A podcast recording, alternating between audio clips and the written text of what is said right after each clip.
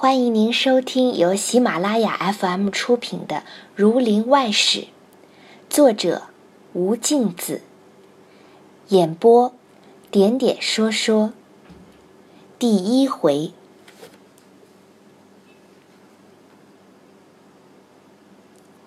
吴王吃了，称谢教诲，上马去了。这日，秦老进城回来，问及此事。王冕也不曾说就是吴王，只说是军中一个将官，向年在山东相识的，故此来看我一看，说着就罢了。不数年间，吴王削平祸乱，定鼎应天，天下统一，建国号大明，年号洪武，乡村人个个安居乐业。到了洪武四年，秦老又进城里，回来向王冕道：“魏老爷已自问了罪，发在河州去了。我带了一本底钞来与你看。”王冕接过来看，才晓得微素归降之后，妄自尊大，在太祖面前自称老臣。太祖怒，发往河州守鱼雀墓去了。此一条之后，便是礼部议定取士之法，三年一科，用五经、四书、八股文。王冕止于秦老看，道：“这个法却定的不好，将来读书人既有此一条容身之路。”把那文行出处都看得清了。说着，天色晚了下来。此时正是初夏，天时乍热。秦老在打麦场上放下一张桌子，两人小饮。须臾，东方月上，照耀得如同万顷玻璃一般。那些棉鸥宿露。去然无声。王冕左手持杯，右手指着天上的星，向秦老道：“你看，冠所犯文昌，一旦文人有恶。”话犹未了，忽然起一阵怪风，刮得树木都嗖嗖的响，水面上的禽鸟。格格惊起了许多，王冕同秦老吓得将衣袖蒙了脸。少顷，风声略定，睁眼看时，只见天上纷纷有百十个小星，都坠向东南角上去了。王冕道：“天可怜见，降下这一伙星君去维持文运。”我们是不及见了。当夜收拾家伙，各自歇息。自此以后，时常有人传说，朝廷行文到浙江布政司，要征聘王冕出来做官。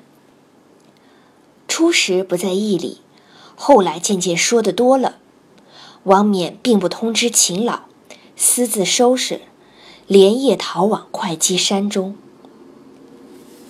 半年之后，朝廷果然遣一员官，捧着诏书，带领许多人，将这彩缎表里，来到秦老门首。见秦老八十多岁，虚鬓浩然，手扶拄杖。那官与他施礼，秦老让到草堂坐下。那官问道。王冕先生就在这庄上吗？而今皇恩授他资议参军之职，下官特地捧诏而来。秦老道：“他虽是这里人，只是久已不知去向了。”秦老献过了茶，领那官员走到王冕家，推开了门。见萧烧满室，蓬窝毕竟。只是果然去得久了。那官资嗟叹息了一回，仍旧捧照回旨去了。王冕隐居在会稽山中，并不自言姓名。后来得病去世，山林敛些钱财，葬于会稽山下。是年，秦老已寿终于家。可笑近来文人学士说着王冕，都称他做王参军。究竟王冕何曾做过一日官？所以表白一番。这不过是个蝎子，下面还有正文。您正在收听的是由喜马拉雅 FM 出品的《儒林外史》第二回：王孝廉村学。识同科，周蒙师暮年登上帝。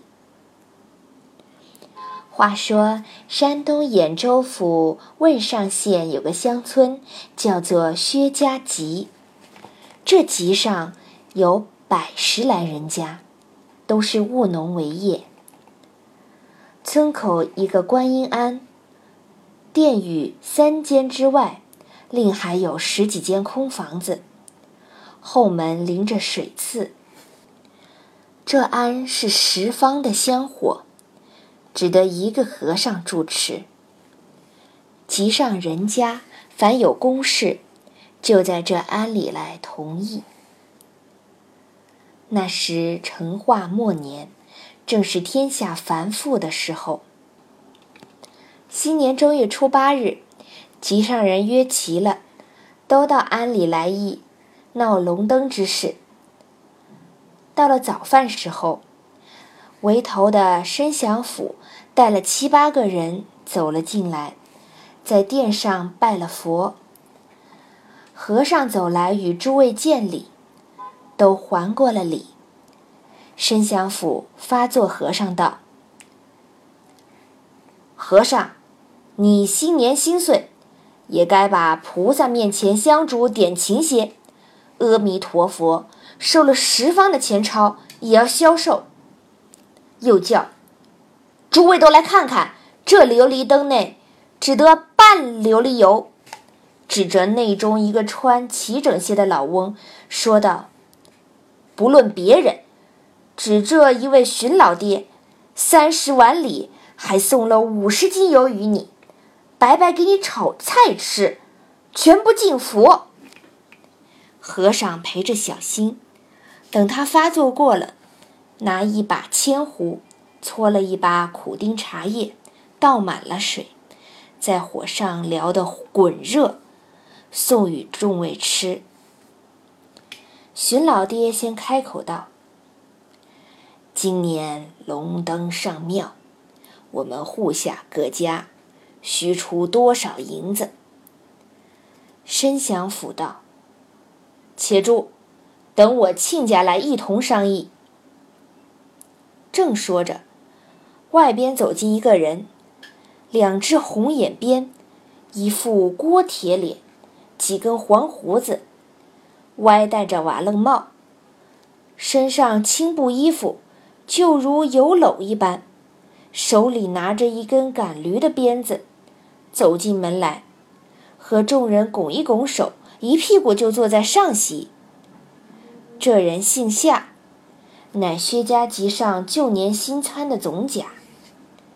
夏总甲坐在上席，先吩咐和尚道：“和尚，把我的驴牵在后园槽上，卸了鞍子，将些草喂得饱饱的。我议完了事。”还要到县门口黄老爹家吃年酒去嘞。吩咐过了，和尚把腿敲起一只来，自己拿拳头在腰上只管捶，捶着，说道：“俺如今倒不如你们务农的快活了。想着新年大节，老爷衙门里三班六房，哪一位不送帖子来？我怎好不去贺节？每日骑着这个驴，上县下乡，跑得昏头晕脑。打紧又被这瞎眼的王八在路上打个前尸，把我跌了下来，跌得腰胯生疼。申祥府道。新年初三，我备了个豆腐饭邀请亲家，想是有事不得来了。夏总甲道：“你还说嘞，从新年这七八日，何曾得一个闲？恨不得长出两张嘴来，还吃不退。就像今日请我的黄老爹，他就是老爷面前站得起来的班头，他抬举我，我若不到。”不惹他怪。申祥府道：“西班黄老爹，我听见说，他从年里头就是老爷差出去了。他家又无兄弟儿子，却是谁做主人？”夏总甲道：“你又不知道了。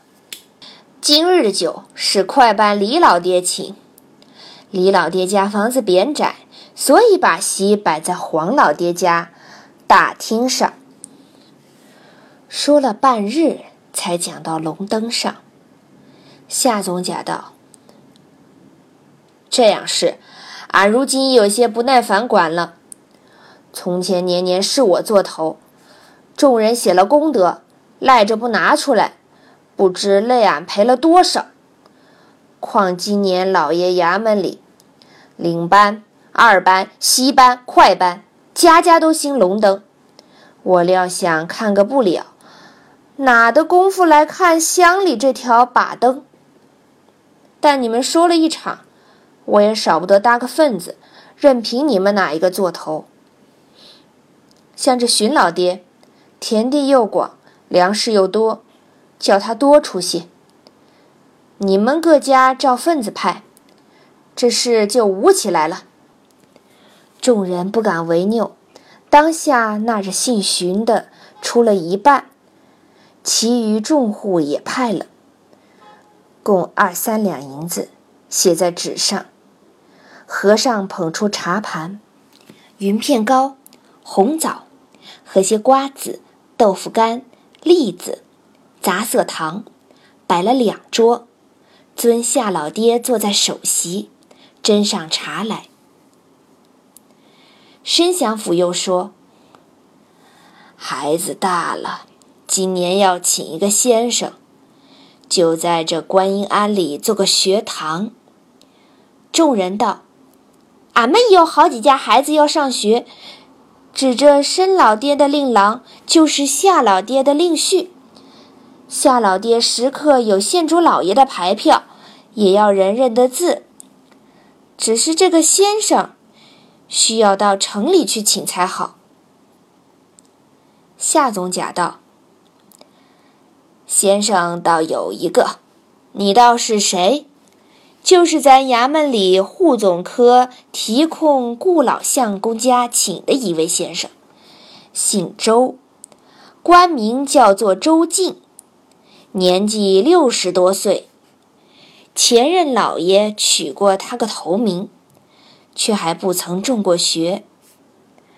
顾老相公请他在家里三个年头，他家顾小舍人去年就中了学，和咱镇上梅三相一齐中的。那日从学里师爷家迎了回来，小舍人头上戴着方巾，身上披着大红绸。骑着老爷棚子里的马，大吹大打，来到家门口。俺和衙门的人都拦着接地酒。落后，请将周先生来。顾老相公亲自奉他三杯，尊在首席。点了一本戏，是梁浩八十岁中状元的故事。顾老相公为这戏，心里还不大喜欢。落后戏文内唱到，梁浩的学生却是十七八岁就中了状元，顾老相公知道是替他儿子发诏，方才喜了。你们若要先生，俺替你把周先生请来。众人都说是好。吃完了茶，和尚又下了一柱牛肉面吃了，各自散去。次日，夏总甲果然替周先生说了。每年管金十二两银子，每日二分银子，在和尚家带饭。约定灯节后下乡，正月二十开馆。到了十六日，众人将份子送到申祥府家备酒饭，请了集上新进学的梅三相做陪客。那梅九带着新方巾老早到了。直到四排时候，周先生才来。听得门外狗叫，申祥府走出去迎了进来。众人看周进时，头戴一顶旧毡帽，身穿原色绸旧直多，那右边袖子同后边座处都破了，脚下一双旧大红绸鞋，黑瘦面皮，花白胡子。申祥府拱进堂屋，美酒方才慢慢的立起来和他相见。周进就问：“此位相公是谁？”众人道：“这是我们集上在降的梅相公。”周进听了，谦让不肯见美酒作揖。美酒道。今日之事不同，周进再三不肯。众人道：“论年纪也是周先生长，先生请老实些吧。”美酒回过头来向众人道：“你众位是不知道我们学校规矩，老友是从来不同小友去齿的，只是今日不同，还是周长兄请上。”原来明朝士大夫称儒学生员叫做朋友，称童生是小友。比如童生进了学，哪怕十几岁，也称为老友；若是不进学，就到八十岁，也还称小友。就如女儿嫁人的，嫁时称为新娘。后来称呼奶奶、太太，就不叫新娘了。若是嫁与人家做妾，就算到头发白了，还要唤作新娘。